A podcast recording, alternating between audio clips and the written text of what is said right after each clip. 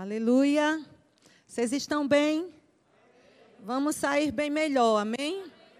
Eu tenho dito, e vocês, o pessoal do Rema, alguém do Rema está aqui? Estou vendo umas carinhas do Rema. Pois bem, o pastor Marlene de Americana está aqui. Glória a Deus, ele é real, viu? Ó, oh, gente, é, esse é Fábio. Vinícius, eu falei lá na escola do Rema, né? E eu tenho Bia, que é a nossa filha do coração, né?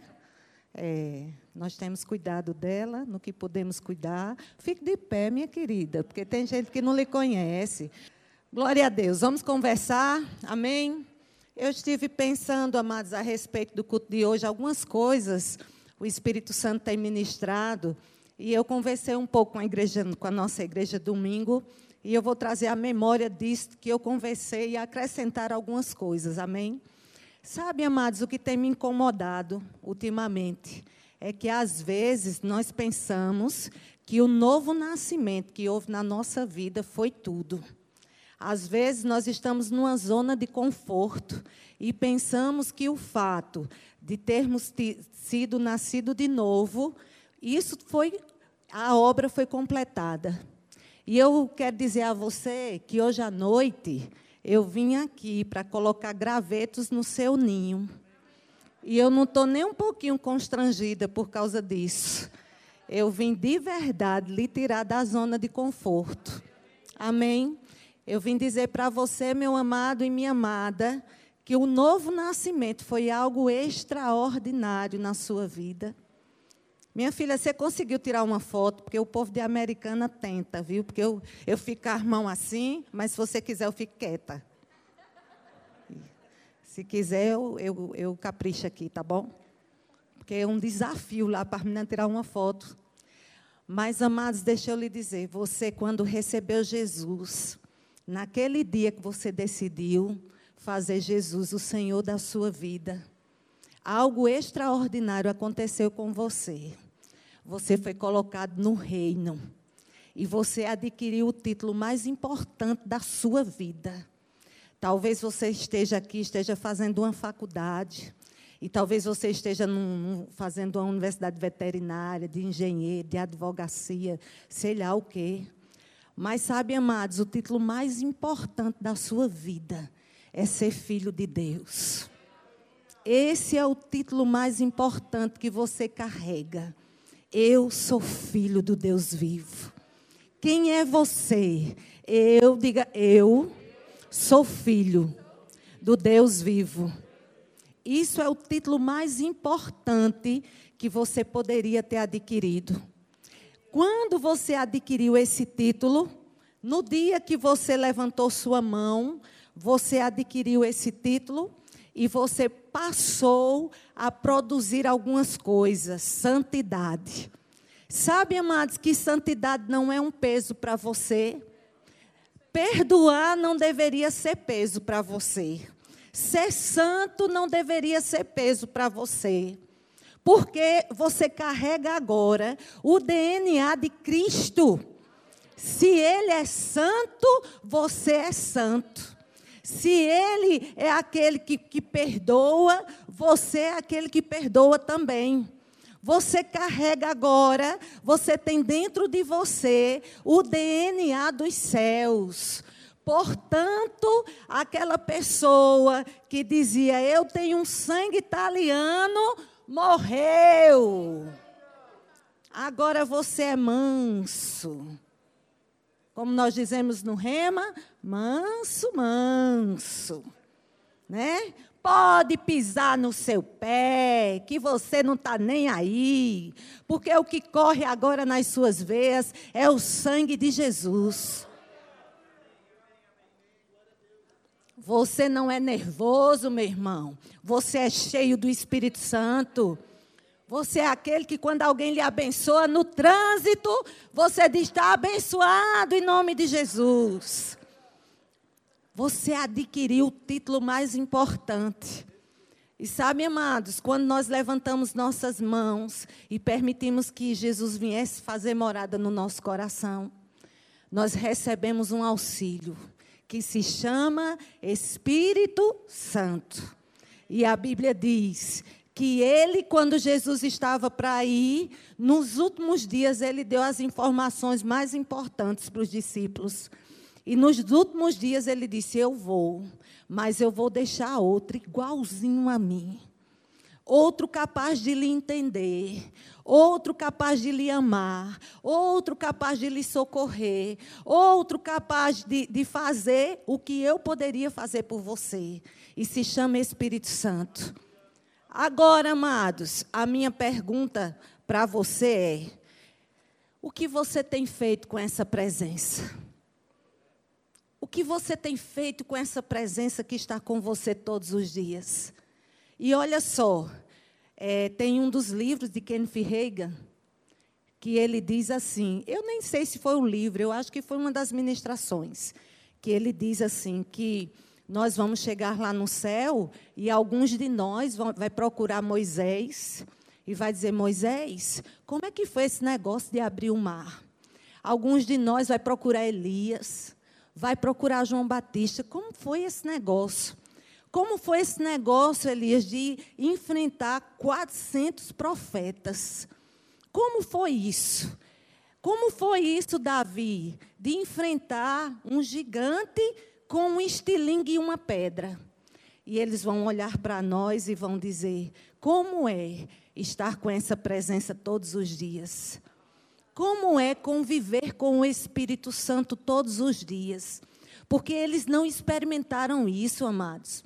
Moisés não experimentou isso. Davi não experimentou isso. Vinha de vez em quando. Vinha sobre reis, sobre profetas, sobre sacerdotes, de vez em quando a presença. Mas comigo e com você, essa presença está todos os dias. Que privilégio que eu e você temos, amados de acordar de manhã e dizer bom dia, Espírito Santo. E escutar dele, bom dia, filho. De entrar no carro e dizer bom dia, Espírito Santo. Quais são as próximas direções? E ele começar a te dizer: faz isso. Toma essa decisão. Como é conviver com essa presença, queridos, todos os dias? E aí eu quero que você abra a sua Bíblia. Salmo, vai lá. Salmo 32. Diga comigo, os melhores dias da minha vida. Virgem não, está devagar demais, misericórdia. Virgem Maria, pelo amor de Deus. Diga comigo, os melhores dias da minha vida estão chegando com velocidade. Diga aí os piores e os piores acabaram. Dê um glória a Deus. Oh, estão chegando, estão chegando com velocidade. Estamos entrando numa nova temporada, meu irmão. Se anime. Olha só, Salmo 32.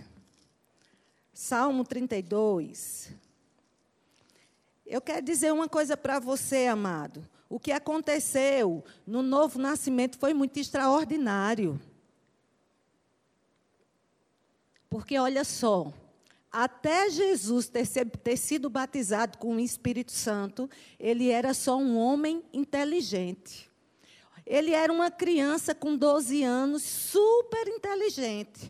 Ele foi encontrado entre os, os entre, entre aquelas pessoas conhecidíssimas conhecedores da lei, com 12 anos, e ele conversava sobre a lei, mas amados, depois do batismo nas águas, e depois que o Espírito Santo veio sobre Jesus, ele passou a fazer milagres. Você sabe o que é isso? Depois que o Espírito Santo veio sobre Jesus, ele deixou de ser apenas um homem inteligente e passou a ser um homem extraordinário. Ei, o que você está fazendo com essa presença? Você não é comum. Você não pode ser comum. Uma pessoa que carrega a presença não pode ser comum. E de repente você diz: Eu não entendo, porque às vezes eu penso grande. Você pensa grande, porque o seu Deus é grande. Mas parece que eu estou ficando doido. Não, amado. É porque o seu Deus é grande, por isso que os planos são grandes. E tem uma frase que Fábio gosta muito de dizer: se os seus sonhos são grandes, eles estão no, no, no, no sinal mesmo. Porque é, é, é um sonho que vai dizer só podia ter sido Deus. Só podia ter sido Deus capaz de patrocinar esse sonho. Amém? Queridos, você carrega uma presença dentro de você que vai discernir coisas. Você não pode errar mais. Não é um tempo de erro. Nós não vamos errar mais. Nós vamos fazer as escolhas certas por causa da influência do Espírito Santo na nossa vida. Ei, se tem um gato arranhando, é assim que eu sinto. Quando eu preciso tomar uma decisão, parece que tem um gato arranhando dentro de mim. Eu já sei que é para eu parar ali. Se tem algo travando, é hora de retroceder. Isso é a influência do Espírito Santo dentro de você, dizendo: pare, não avance. Ei, em Deus não há dano, meu irmão. Não há como ter percas em Deus. Parece, às vezes, que é retroceder, mas é como aquela flecha que o arqueiro está levando para trás e quando solta, ela vai muito mais longe. Obedecer, às vezes, obedecer às sinalizações do céu, às vezes parece que é dar passos para trás. Às vezes. Mas, amados, quando nós obedecemos debaixo de uma direção, nós somos lançados longe. E gente que olhou para você naquela fase, quem me viu passar pela prova e não me ajudou, vai ver agora. Como diz meu marido, beijinho no ombro, gospel. Vai ver onde nós estamos sendo lançados por causa da obediência. Diga fidelidade. Vai atrair milagres. Salmo 32, 8. Diz assim: Instruir-te-ei e te ensinarei o caminho que deves seguir, e sob as minhas vistas eu te darei conselho. Eu gosto desse texto porque ele diz assim: olha, sobre sob as minhas vistas. Enquanto ele estiver te, te vendo, ele vai te dar conselho. Agora não fique tão longe, para que ele não possa mais te alcançar.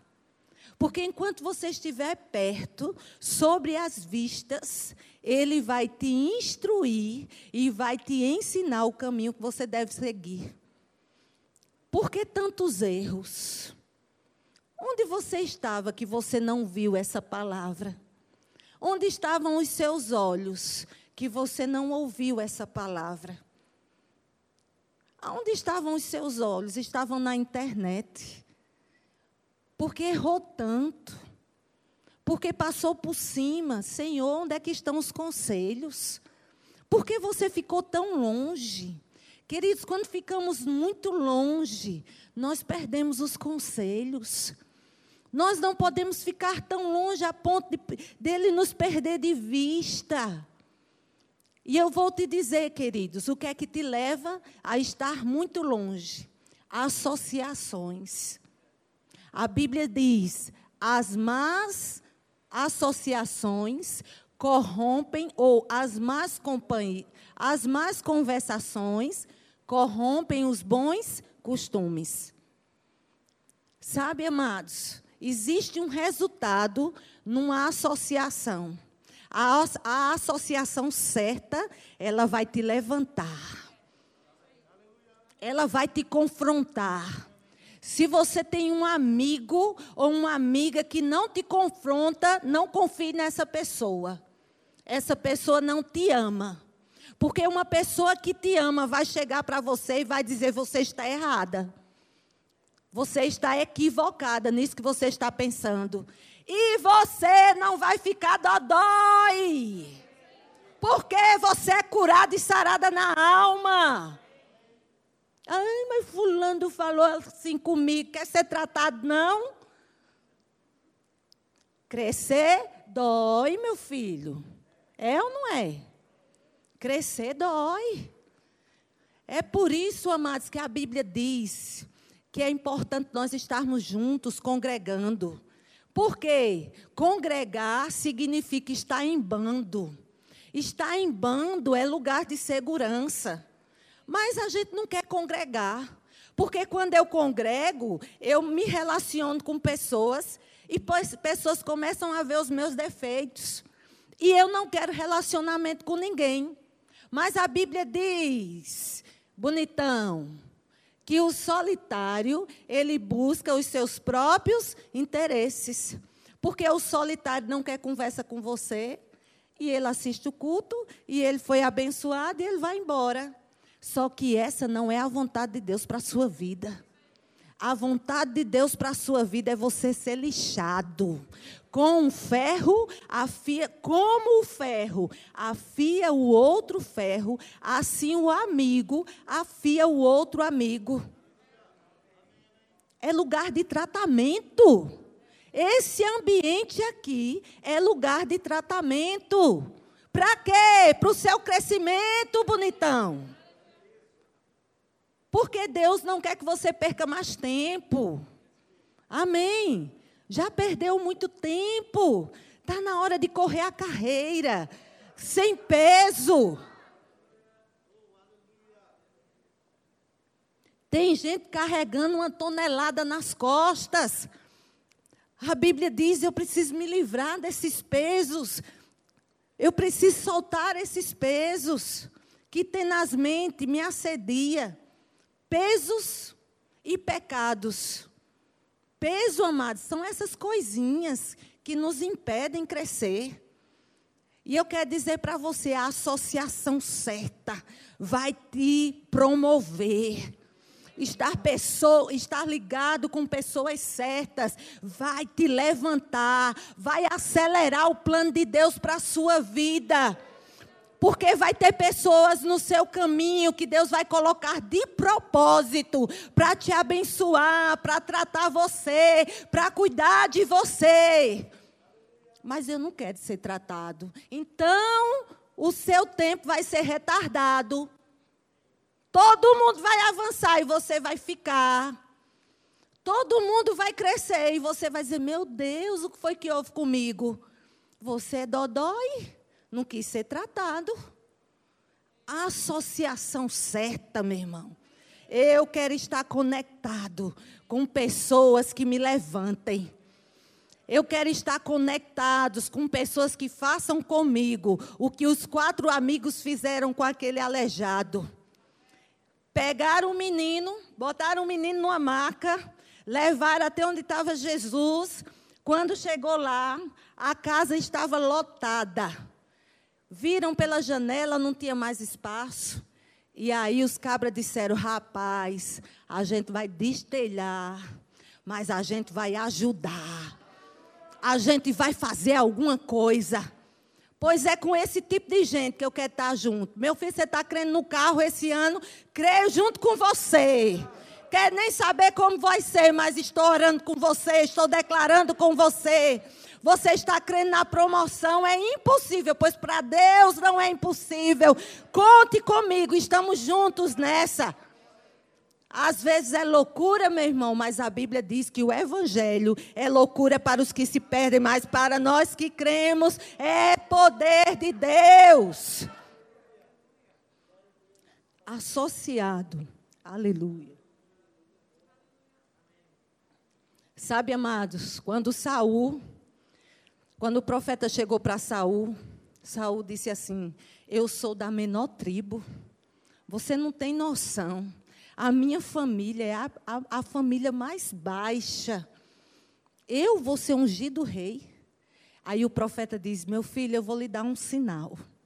No caminho, você vai encontrar dois homens que vai se associar com você e depois desse encontro a sua vida nunca mais será a mesma.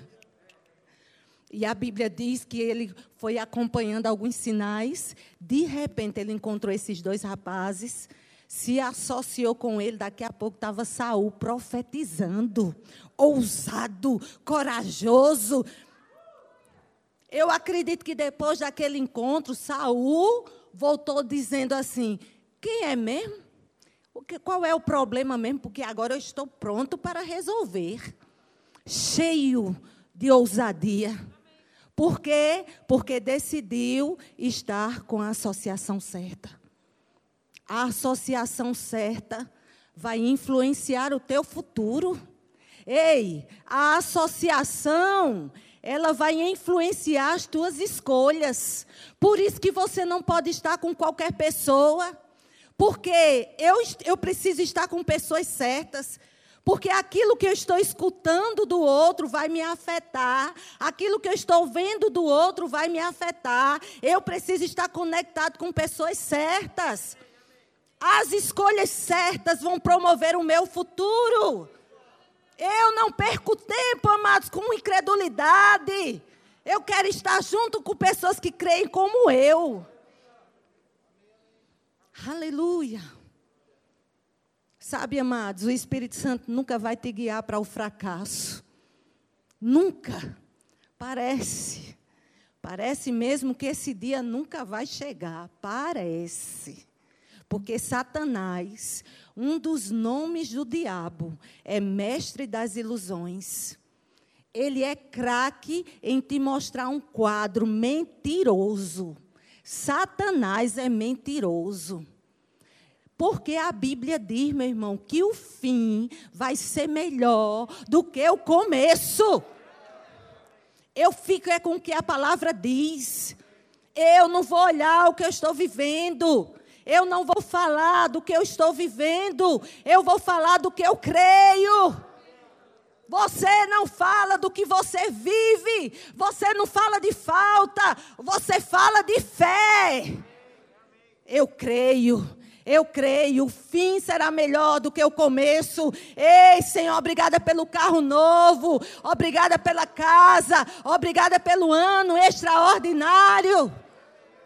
Diga comigo, foi dada a largada de um tempo de milagres na minha vida. Glória a Deus. Como vai ser? Diga como. Diga de novo não é da sua conta.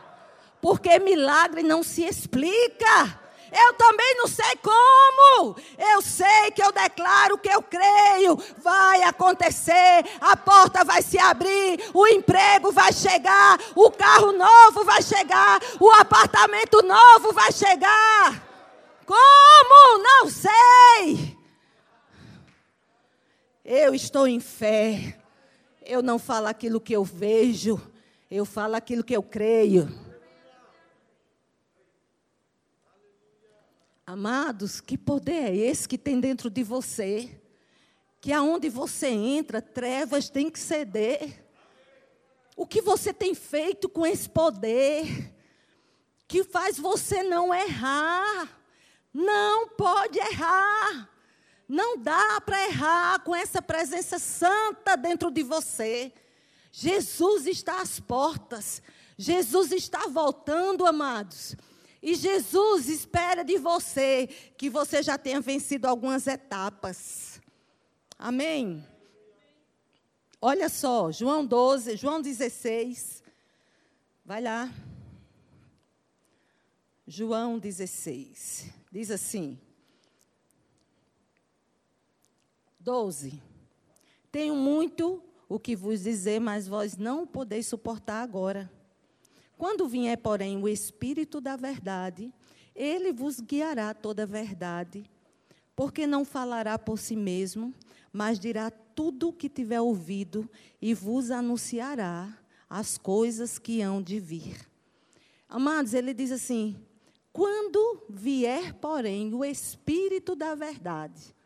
Sabe que o Espírito da Verdade já veio? O Espírito já desceu em Pentecostes. Ele disse: quando vier, já veio, ele vos anunciará as coisas que hão de vir. Diga comigo, eu não serei pego de surpresa. Eu vou saber das coisas que hão de vir. Eu fico impressionada, amados, com essa presença poderosa que tem na sua vida e na minha vida. Você já entrou numa loja sozinho e de repente a loja enche? Comigo já aconteceu várias vezes. Você está numa padaria, só você e o vendedor. Daqui a pouco o vendedor se perde com um monte de gente que entra. É a presença, meu irmão. É a presença de Deus dentro de você. Mas o que você tem feito com essa presença? O que você tem feito com essa presença? Por que tantos erros? Porque a Bíblia diz, amados, que Ele vai me anunciar as coisas que hão de vir, eu vou saber.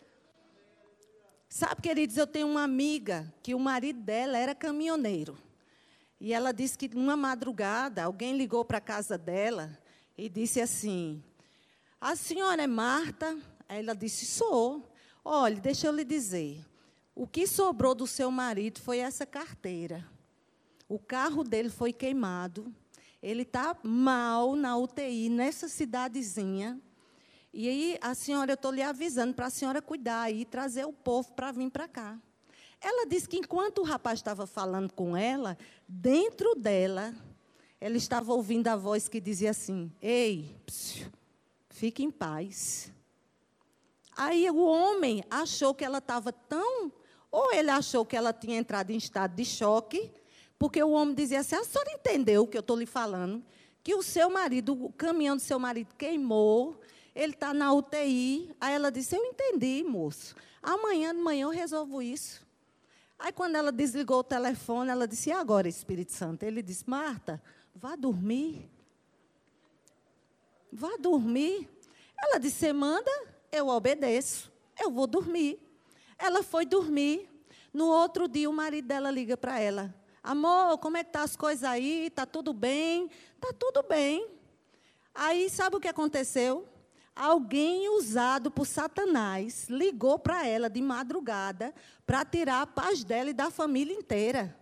Se essa mulher não ouvisse a voz do Espírito Santo, você imagina o que, o que ia acontecer. O desespero que estaria acontecendo nessa família mas porque ela conhecia a voz do Espírito Santo, ela disse: Você está mandando eu ir dormir? Então eu vou é dormir. Amados, você precisa conhecer essa voz. A Bíblia diz: há tantas vozes nesse mundo. A televisão fala com você, os seus familiares falam com você, mas ele também fala. Você precisa discernir. Mas às vezes você está tão confuso, tão confuso, que você não consegue entender a voz do Espírito. E eu vou te dizer uma das frases que eu tenho dito: Eu conheço a tua voz e eu não vou ser confundida. Eu sei que minha família vai falar, eu sei que a televisão vai falar, mas quando você falar, eu vou saber que foi você que falou comigo e eu não serei confundida. Só uma pessoa que conhece a voz do Espírito Santo é que vai dormir numa hora dessa. Isso é loucura. É, amados, porque o evangelho é loucura para os que se perdem, mas para nós que cremos é poder. Se ele diz pare, você para. Mas como é que pode? Ele conhece o seu futuro, ele esteve lá. Ele sabe. Não há dano em obedecer. Se ele diz avança, você avança. Se ele diz para, você para. Lugar de obediência, meu irmão, é lugar de milagre. Não sai da posição de obediência. Porque quando você sai da posição de obediência, você perde a bênção. Parece que é loucura. Parece que é loucura para os familiares, parece que é loucura para o patrão, mas se tem uma direção, eu vou seguir a direção eu fico com a direção. Porque não há dano em Deus. Eu quero dizer a você, amados, que uma vez que você tem um espírito, uma vez que você carrega o espírito, existe uma nota dentro de você. E você precisa seguir essa nota. Pai, o que é que eu vou fazer? Ele vai falar com você, porque ele não quer que você erre. Amém? De fato, ele diz: Sou eu que sei os pensamentos que eu tenho a vosso respeito. Ei, nem você sabe os pensamentos mesmo. Por quê? Porque muitas vezes Deus diz para mim e para você: Eu não quero que você pense o que você pensa a respeito de você mesmo. Eu quero que você pense o que eu penso. Sabe por que muitas vezes a sua vida está patinando? Porque é você que pensa a respeito de você. E isso não é bom. Você tem que chegar para o espelho e dizer: Pai, então comece a me dizer o que é que você pensa a respeito de mim. E aí ele vai te dizer: Ei, você é abençoado. Você é ousado. Você é próspero. Aonde você põe a mão, funciona. Você é aquele que resolve problemas. Você é aquele que carrega a bênção. Você é aquele que aonde entra trevas tem que sair. Você é abençoado. Quem é você? Você é o filho do Deus Todo-Poderoso. Tem que ceder, meu irmão. Sabe, tinha um homem que tinha um, um avião de pequeno porte e ele precisou levar umas cargas de um lugar para o outro. E ele disse que quando ele subiu, ele assinou um contrato, ele não podia voltar, ele não podia perder tempo. E ele assinou o contrato que ele deveria estar no outro lugar naquele horário. Senão, ele, é, ele iria pagar uma multa. E aí ele sobe. Quando ele sobe, ele escuta barulhos na cabine. E aí ele começa a discernir: isso são ratos. E ele diz: se eu continuar, os ratos podem roer a fiação e eu pode ter um curto-circuito e eu vou morrer. E ele disse: mas se eu voltar, eu vou pagar a multa. O que é que eu posso fazer? E aí ele parou um pouco e ele, ele decidiu subir mais alto. Porque ele entendeu: se eu subir, vai ter um nível de pressão tão alto que os ratos não vão suportar. E ele subiu. Quando ele subiu, ele deu um tempo lá e ele não escutou mais nada. Os ratos morreram e ele seguiu a viagem. Isso quer nos dizer, amados, que existe um nível em Deus onde a pressão tem que ceder. Existe um nível em Deus onde a pressão vai ter que ceder. Existe um nível em Deus onde as coisas vão começar a acontecer. Existe um nível em Deus onde o milagre vai ter que acontecer. Existe um nível em Deus onde depressão não chega, onde falta não chega. Existe um nível em Deus onde honra está lhe esperando lá, meu irmão porque a glória da segunda casa será maior do que a glória da primeira casa. Existe um nível em Deus onde você não vai ser envergonhado. Oh, amado, o que você tem feito com essa presença? Que tem falado com você e você não tem atentado. E às vezes a gente tem dito, Senhor, por que eu erro tanto? Porque não tem ouvido. Porque se você parar para ouvir, você não vai errar. Mas nós queremos agir com a nossa força. Eu quero dizer para você, amados, que com a sua força você não vai muito longe. Que com a sua força você vai chegar a um ponto que você vai se desgastar. Mas, amados, existe uma força que vem sobre você, que você enfrenta um leão por dia, que você enfrenta um urso por dia, e tem graça.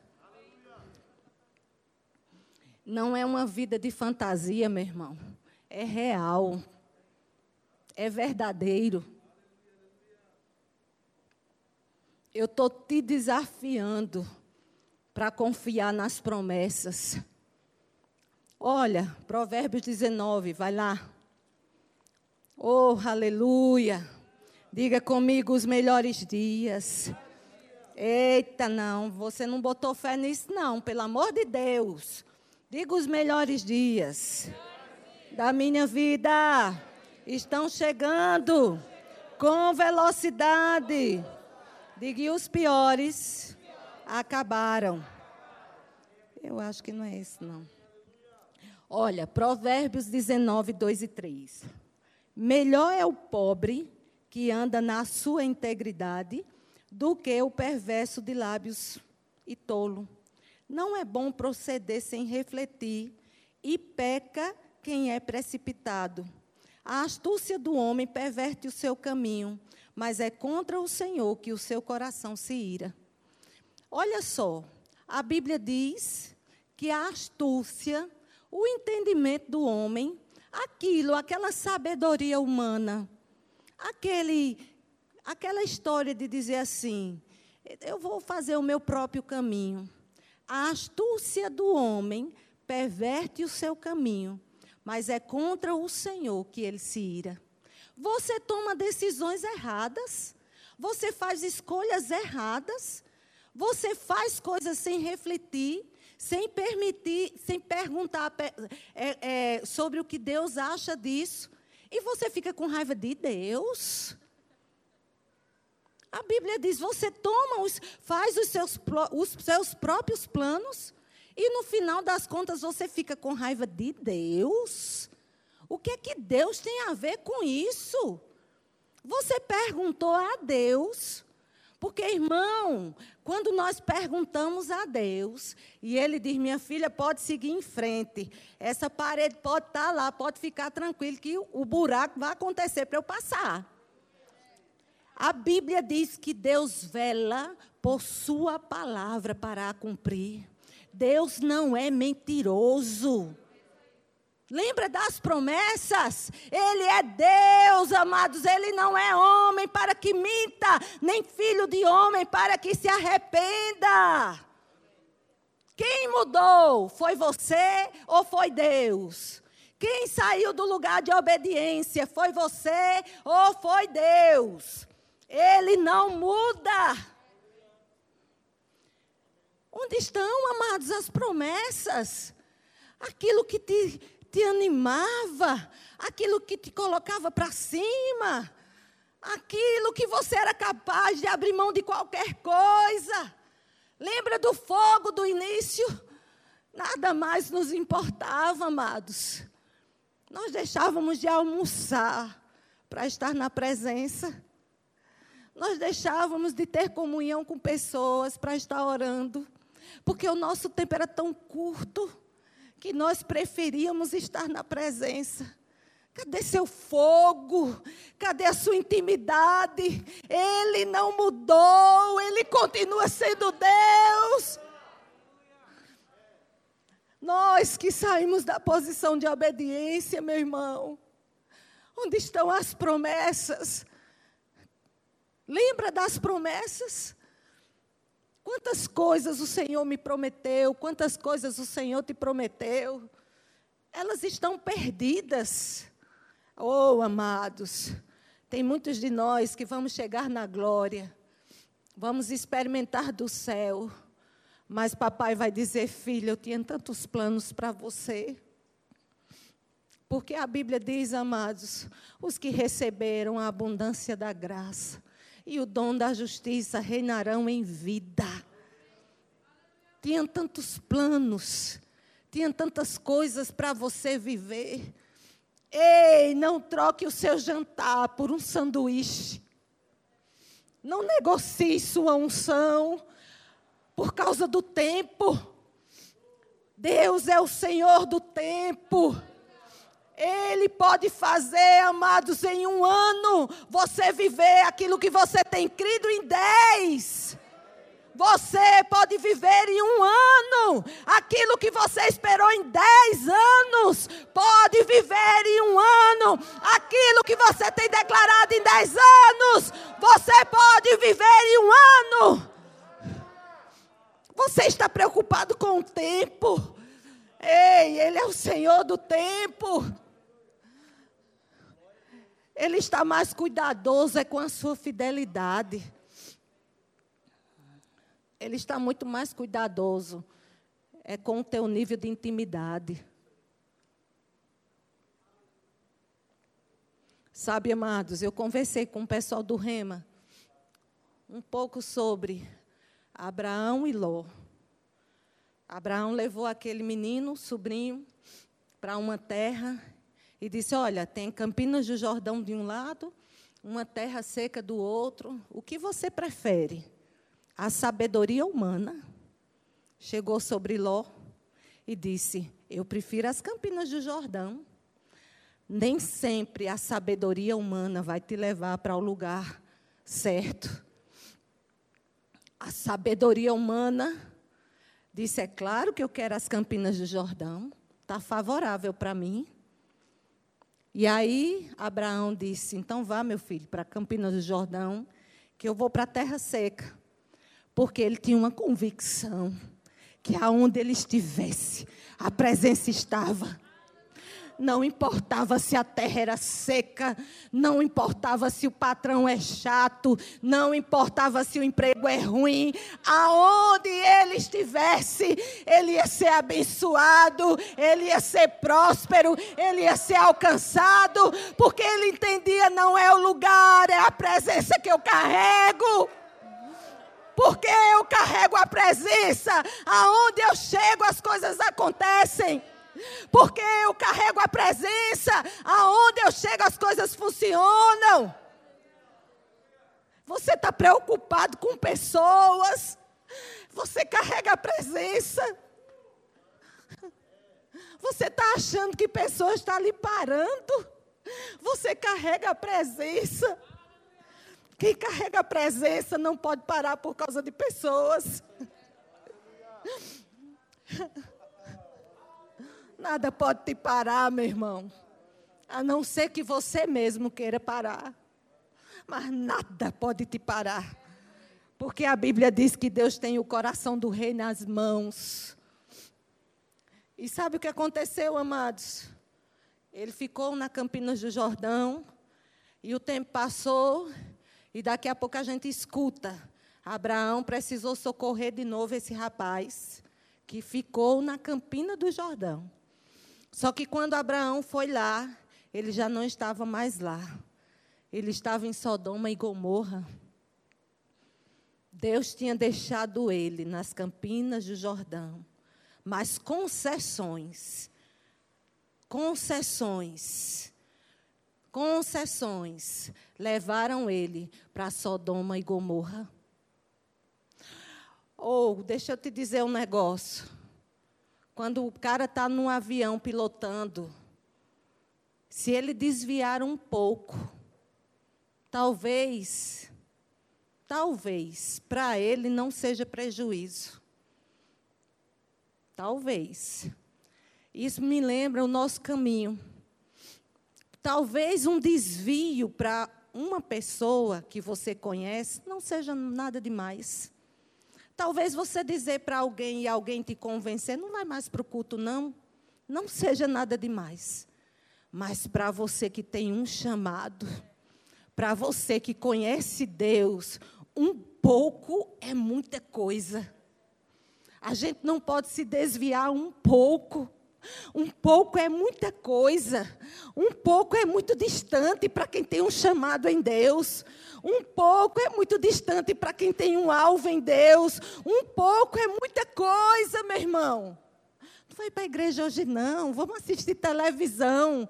Para aquela pessoa, um pouco foi nada, mas para você, que está sendo lançado. Você está sendo lançado. Você não pode perder tempo, você está sendo lançado. Para aquela pessoa, amados, um pouco não é nada, mas você tem um chamado, você foi escolhido, você nasceu com um propósito, você não pode perder tempo.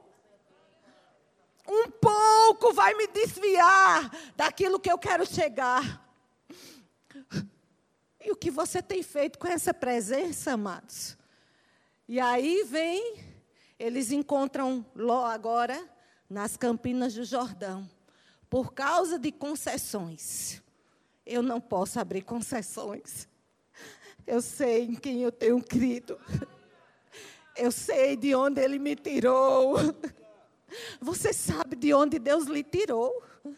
Eu sei aonde Deus vai me lançar. Eu não posso abrir concessões, amados.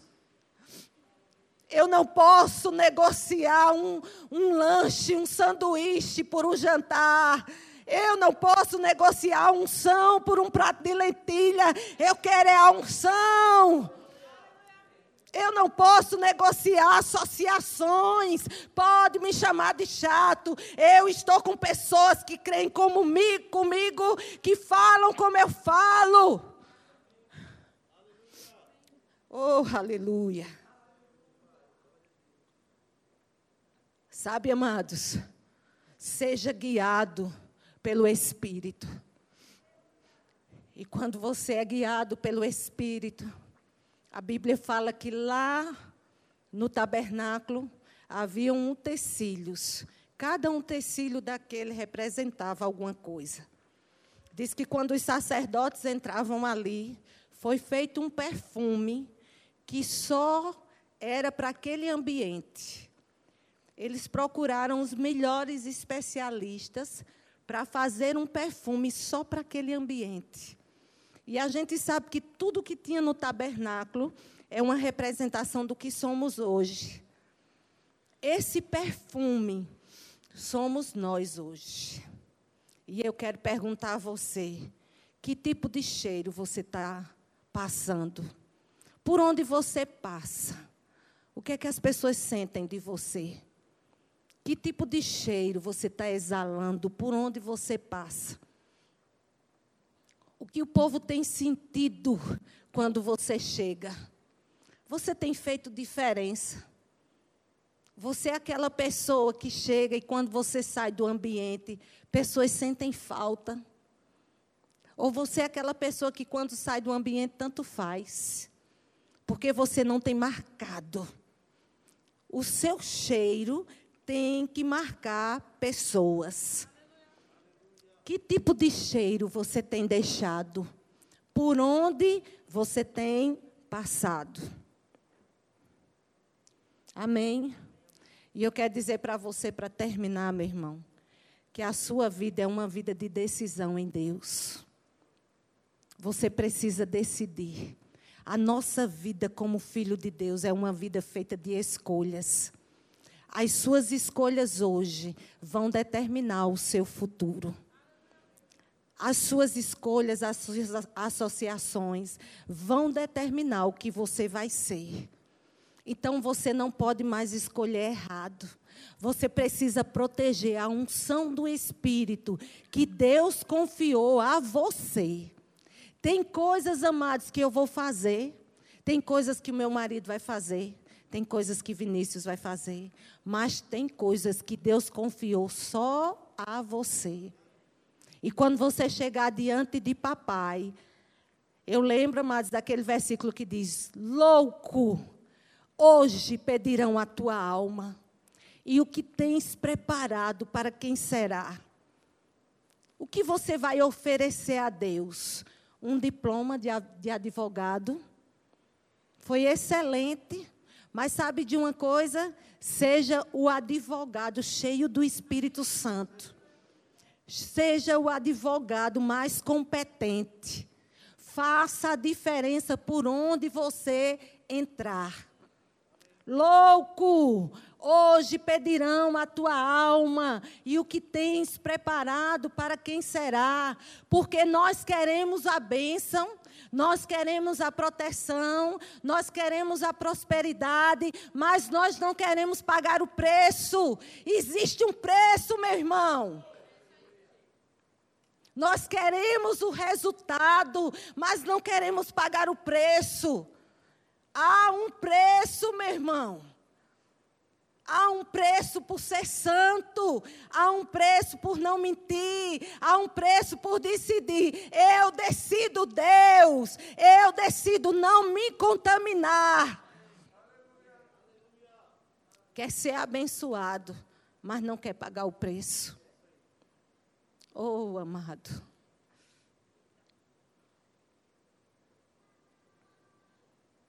Eu queria que o grupo louvor subisse. E eu queria orar um pouco com você. Eu penso, amados, que nós estamos chegando num tempo onde Deus está ajustando o nosso caminho, alinhando o nosso caminho. Sabe por quê, amados? Porque Jesus está voltando. Tem coisas que, que eu e você precisamos entregar a Deus. E eu quero dizer para você, amados, que cansaço não é desculpa. Cansaço não é desculpa. Eu estou tão cansada, eu faço universidade, eu trabalho.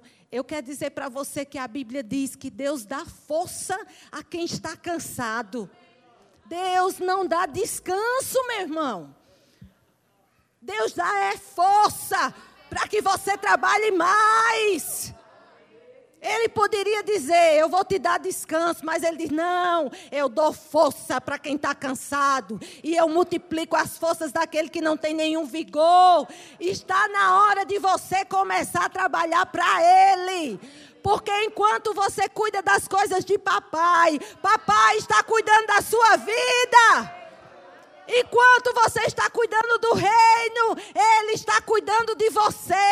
Ele está trazendo promoção. Ele está trazendo portas abertas. Inventa aí de cuidar das coisas do papai. E veja o que papai não vai fazer por você. Resolveu cuidar das coisas de papai. Prepara os balaios, viu? Quem primeiro deu a ele para não receber? Se prepare para experimentar uma temporada de milagres.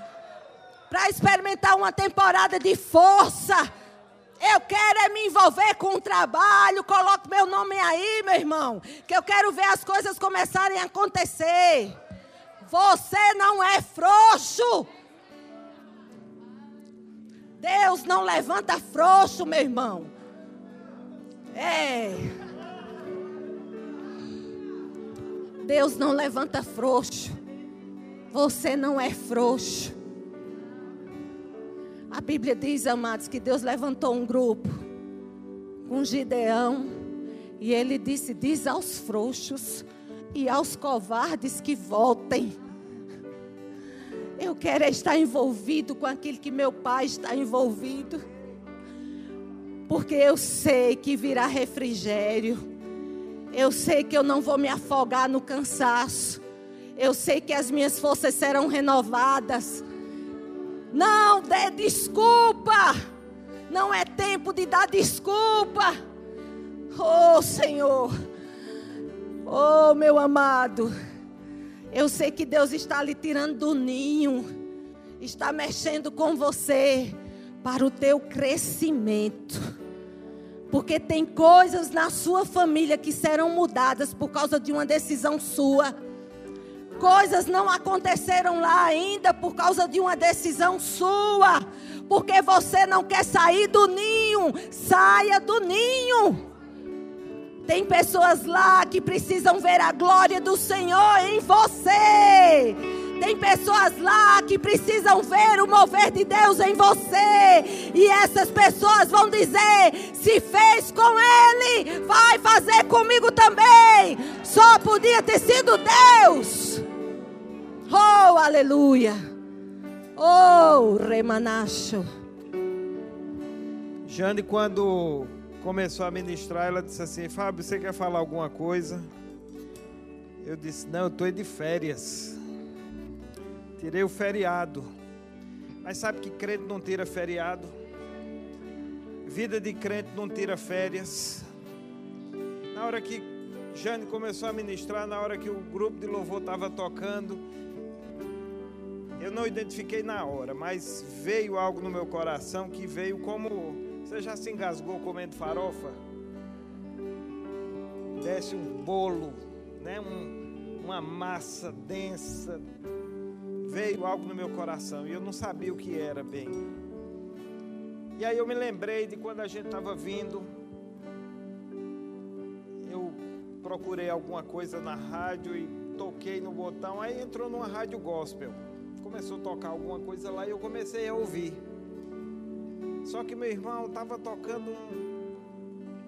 a música, aquela letra era tão incrédula, tão superficial que era melhor escutar alguma coisa, uma música do mundo. Porque dizia, eu não lembro direito, foi tão rápido que eu não quis nem demorar ali, mas falava assim: Deus faz por mim. Em outras palavras, resumindo, era isso: Deus ama por mim me consagra, me faz ser santo.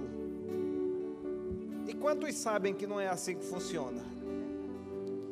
E a Bíblia fala em 1 Coríntios, irmãos.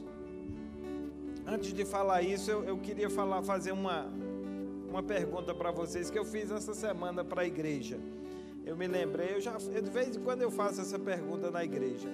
Você não precisa responder, isso é só para quem crê. Você não levanta a mão e responde. Você só responde aí, depois eu vou dar a resposta, aí para ver se, se você acertou. Sabe quando a gente está orando na nossa casa intensamente? Quando a gente faz um jejum, quando a gente faz um propósito, né? eu vou ler aquele livro todo e eu vou, né? E aí a luz da casa queima. O carro bate o motor e aí você, não vou orar mais. E ora mais. E aí o liquidificador queima, a televisão dá um problema lá. O que é que significa isso? Responda aí. Agora eu vou dar a resposta. Isso não significa nada. Porque as coisas estão funcionando ou porque não estão funcionando, não tem nada a ver tem nada a ver com nada. Eu falo isso, irmãos, porque muitas vezes a gente quer espiritualizar as coisas e fica fazendo como aquela canção: Senhor, faz por mim. Hoje eu estava lá, Jane recebeu uma, uma ligação, a menina perguntando, uma, uma aluna dela perguntando, foi de outra cidade, não foi daqui não, viu? Mas foi de outra cidade mesmo. Jane, esse negócio de perdão, assim, como é? A gente é a gente que perdoa, é Deus que faz a gente perdoar. Eu estou falando isso, irmãos, porque Jane falou, ministrou essa noite sobre colocar gravetos no seu ninho, lhe despertando. Vamos deixar de ser religioso e esperar que Deus faça as coisas por nós somos nós que vamos abrir os nossos caminhos. A nossa sorte já foi restaurada. Ele já restaurou a nossa sorte, ele já nos deu autoridade. E a Bíblia fala, irmãos, em 1 Coríntios 9, ele diz: todo atleta em tudo se domina. A Bíblia nos compara várias vezes como atletas, compara nossa nossa vida como uma, uma, uma carreira, como uma meta a ser cumprida. E o atleta, ele se domina. E se a gente entrar nesse contexto, você é um atleta de Cristo, você está como um atleta correndo a sua carreira. E a Bíblia diz que o atleta em tudo se domina. Esse texto é muito claro, ele diz: uns para alcançar uma coroa corruptível e a sua carreira, essa palavra que você ouviu aqui, não foi para você alcançar uma coroa corruptível. Não foi para você pegar ganhar um brochinho do escoteiro. Foi para você ter uma vida abençoada aqui na terra e ainda de bônus o porvir, uma vida futura. O atleta em tudo se domina. Você precisa ter domínio da sua vida. Você precisa parar de pensar, ah, se acontecesse isso. O se acontecesse isso não está no domínio da sua, da, da sua vida. Você não tem domínio sobre essas coisas. Agora, no que, no que você tem domínio, você precisa ter autoridade sobre isso. Você precisa ter autoridade de se dominar na sua vida para fazer as coisas de Deus acontecerem na sua vida. O atleta em tudo se domina, o crente em tudo se domina. Você precisa ter o domínio da sua vida e fazer as coisas acontecerem na sua vida, no seu ministério. o seu ministério vai acontecer não é porque alguém vai escolher você e fazer e promover você, não. Você, o seu ministério vai acontecer. A bênção, aquilo que você está esperando que aconteça, vai acontecer quando você começar a se mexer como você começar a tomar atitudes em Deus. Amém? Você lembra daquele texto? Eu quero finalizar com isso. Você lembra daquele texto do, do, do, do Romanos 1? Diz assim: olha só esse texto que interessante. Romanos 12, versículo 1. Rogo-vos, pois, irmãos, pelas misericórdias de Deus, que apresenteis é que você apresente o seu corpo como sacrifício vivo, santo e agradável a Deus, que é o vosso culto racional. Quando fala de culto racional, está fazendo um culto, está falando de um culto com inteligência. É algo premeditado. Você premedita a sua vida espiritual. As coisas não acontecem. Você premedita o seu culto você decide santificar-se, você decide ler a palavra, você decide orar, você decide servir na igreja, você decide fazer, se fazer um, um servo bom e fiel. É você que premedita. E porque você faz essas coisas, nós temos um resultado, que é a nossa vida bem-sucedida em todas as áreas a nossa a promoção que Deus tem para cada um de nós. Amém, irmãos. Então você tem domínio na sua vida de fazer a sua vida prosperar. É tendo domínio, fazendo as coisas premeditadamente. Agora deixa eu te falar uma coisa, quando a gente fala premeditado, às vezes tem uma conotação pode ser que alguém tenha essa conotação, mas ele fez de propósito, assim, ó, ele está servindo de propósito, porque ele quer crescer. É isso mesmo. É isso mesmo. A nossa vida, irmãos, quando a gente, quando, quando eu e Jane nós servíamos lá em Campina Grande ao nosso pastor lá da, da congregação que nós servíamos, nós fazíamos aquilo premeditado, porque sabíamos que o nosso serviço no Senhor nunca é em vão. Amém? Nós queremos orar por você. E eu declaro que a sua vida nunca mais será a mesma. Mas, pastor, que você está dizendo que é, é, não era bom? Não, eu estou dizendo que vai melhorar agora. Porque os nossos passos em Deus, as nossas decisões em Deus, sempre vão nos promover. Amém? Nós, nós, por mais experiente que somos, irmãos, existe ainda muito mais para crescer. Existe muito mais espaço em Deus para nós crescermos. Amém? Fica de pé, queridos. Eu quero dizer uma coisa para você. Às vezes desejamos o novo, mas estamos com as roupas velhas.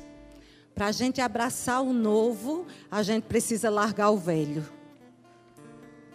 A Bíblia diz que nós precisamos nos livrar dos pesos e pecados que tenazmente nos assedia. Peso é uma coisa e pecado é outra coisa. Às vezes nós nem estamos pecando, nós somos guardiões no pecado. Nós olhamos para o pecado e dizemos, chuta que é laço. Mas estamos sendo negligentes nos pesos que colocamos nos nossos ombros. Pesos e esses pesos estão lhe atrasando. Você quer abraçar um novo, mas com as coisas velhas. Você quer abraçar o novo, mas com as atitudes velhas. E eu quero ler com você esse texto que está em Jó 8, diz assim: 8, 5. Mas se tu buscares a Deus e ao Todo-Poderoso pedires misericórdia, se fores puro e reto, ele sem demora despertará em teu favor e restaurará a tua justiça. E o teu primeiro estado, na verdade, tá, terá sido pequeno, mas o teu último crescerá sobremaneira. Olha só esse texto na versão Nova Bíblia Viva, diz assim: Mas agora, se você procurar a Deus e implorar ao Todo-Poderoso. Se você for sincero e puro, Ele não demorará em ajudá-lo e o restaurará num lugar justo e feliz. E você verá que o que tinha antes era, com, era pouco comparado ao que Deus lhe dará. Vai ser quando você olhar para trás você vai entender o que eu tinha antes. É comparado, é, é, é incomparável às coisas que virá. O teu estado pode ter começado tão lento. O teu ministério pode ter começado tão lento. Pessoas podem ter olhado para você e ter dito assim: não vai dar em nada. Mas a Bíblia diz: se você for puro e reto, aquilo que começou tão pequeno será sobremodo grande. Oh, aleluia! Eu quero que você faça dessa canção uma canção de adoração. Eu quero que você faça dessa canção uma canção de rendição ao Senhor. Pode começar, grupo de louvor. Depois a gente vem orar por você, tá?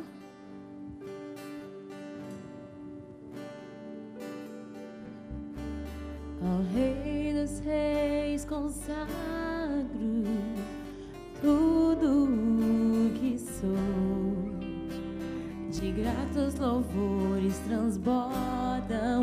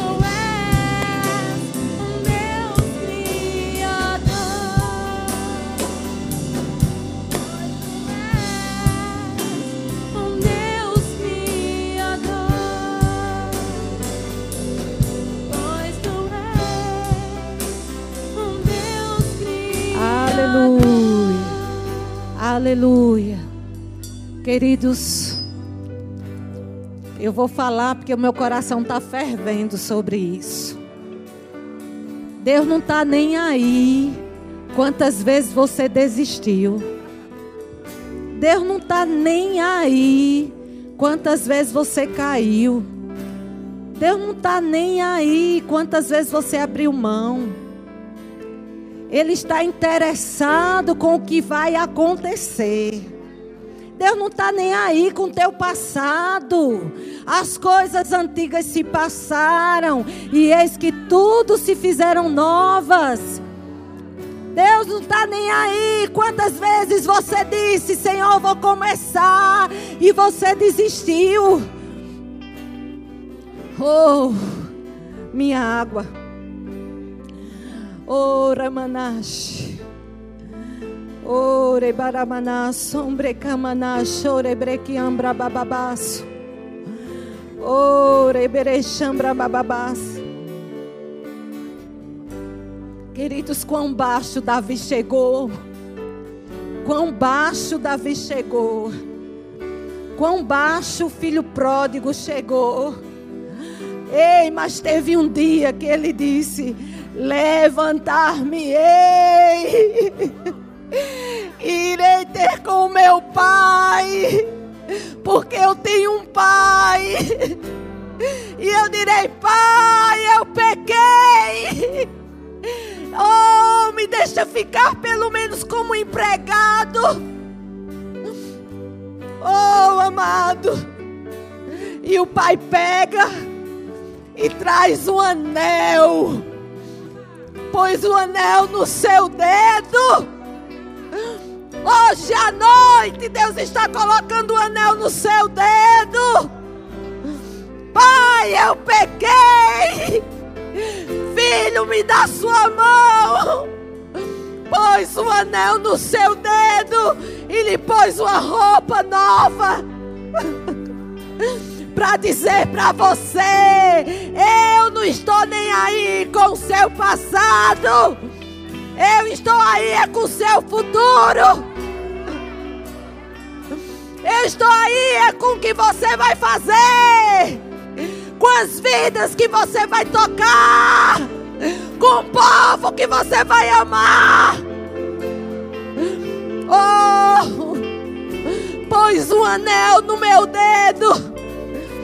Eu declaro você se sentindo assim, acolhido. Hoje à noite, algumas pessoas estão aqui, amados, percebendo essa influência do Espírito Santo. Eu vou sair daqui com a nova veste. Eu não vou sair daqui com veste de vergonha. Mas o Senhor hoje me deu uma veste de dupla honra. Oh, porque Ele me ama. Porque Ele é um bom Pai. Porque eu sou amado por Ele. Oh, Senhor.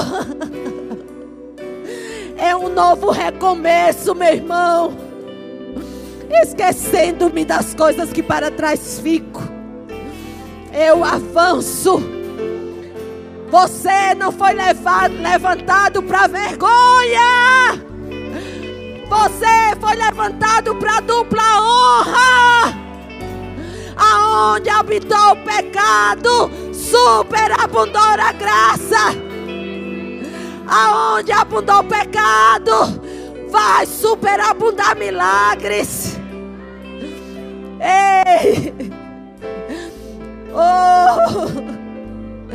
Eu percebo o Espírito Santo lhe vestindo com a nova veste hoje à noite.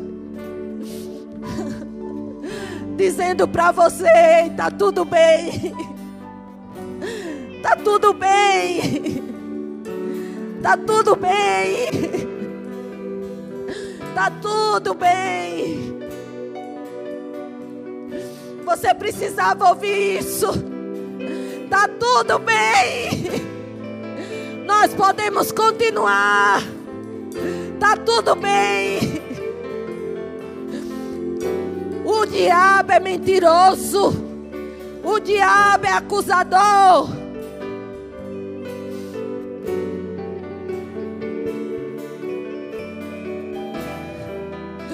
Oh, mas se você buscar a Deus, se o seu coração for puro e reto, Ele sem demora, Ele sem demora, a Bíblia diz, correrá em teu favor, e o teu primeiro estado, na verdade, terá sido pequeno. Quanta gente olhou e disse: não vai dar em nada. É porque eles não conhecem o Deus que você serve. Quanta gente olhou e disse: não vai dar certo. É porque eles não conhecem o Pai que você tem. Ah, mas se você for puro e reto, Ele sem demora despertará em teu favor. E aqueles que viram o teu estado pequeno, eles vão ter que se render e dizer: só podia ter sido Deus. Essa glória só podia ter vindo de Deus. Essa prosperidade só podia ter vindo de Deus. Oh Deus poderoso. Hoje Ele está colocando um anel novo, vestiduras novas. Nós nos rendemos a Ti, doce Espírito. Nós nos rendemos a Ti. De verdade, Senhor, para onde vamos? Se só Tu tens palavras de vida. Vocês conhecem, Ele é um bom, bom Pai. Para onde você vai? Se só Ele tem palavras de vida. Ele disse: Eu subir aos céus, o Senhor está lá. E se eu fizer a minha cama no mais profundo abismo, o Senhor está lá. Oh Senhor, se eu tomar as asas da alva e habitar no mais profundo até ali, a tua mão vai me guiar e a tua destra me sustentará. Ele é um bom pai. Ele é o seu pai. Amados, eu sei que eu vou terminar agora de verdade. Diz que tinha um menino no avião. E essa criança estava no avião e a turbulência chegou. E eu quero dizer para você que a turbulência pode chegar na nossa vida, mas ela não pode ficar. Ela vai ter que passar. E diz que depois que a turbulência passou, uma pessoa olhou para essa criança e disse: Você não se incomodou? Você não ficou desesperado? E ela disse: Não, porque o meu pai é o piloto. Ei, 2020, o seu pai ainda é o piloto. Deus, 2020 não acabou. O seu pai ainda é o piloto. Ainda este ano as portas podem abrir. Ainda este ano os milagres podem acontecer, porque o meu pai, ele ainda é o piloto. Diga comigo, eu tenho um pai. Diga, eu tenho um pai. E ele é o meu piloto. Dê um glória a Deus.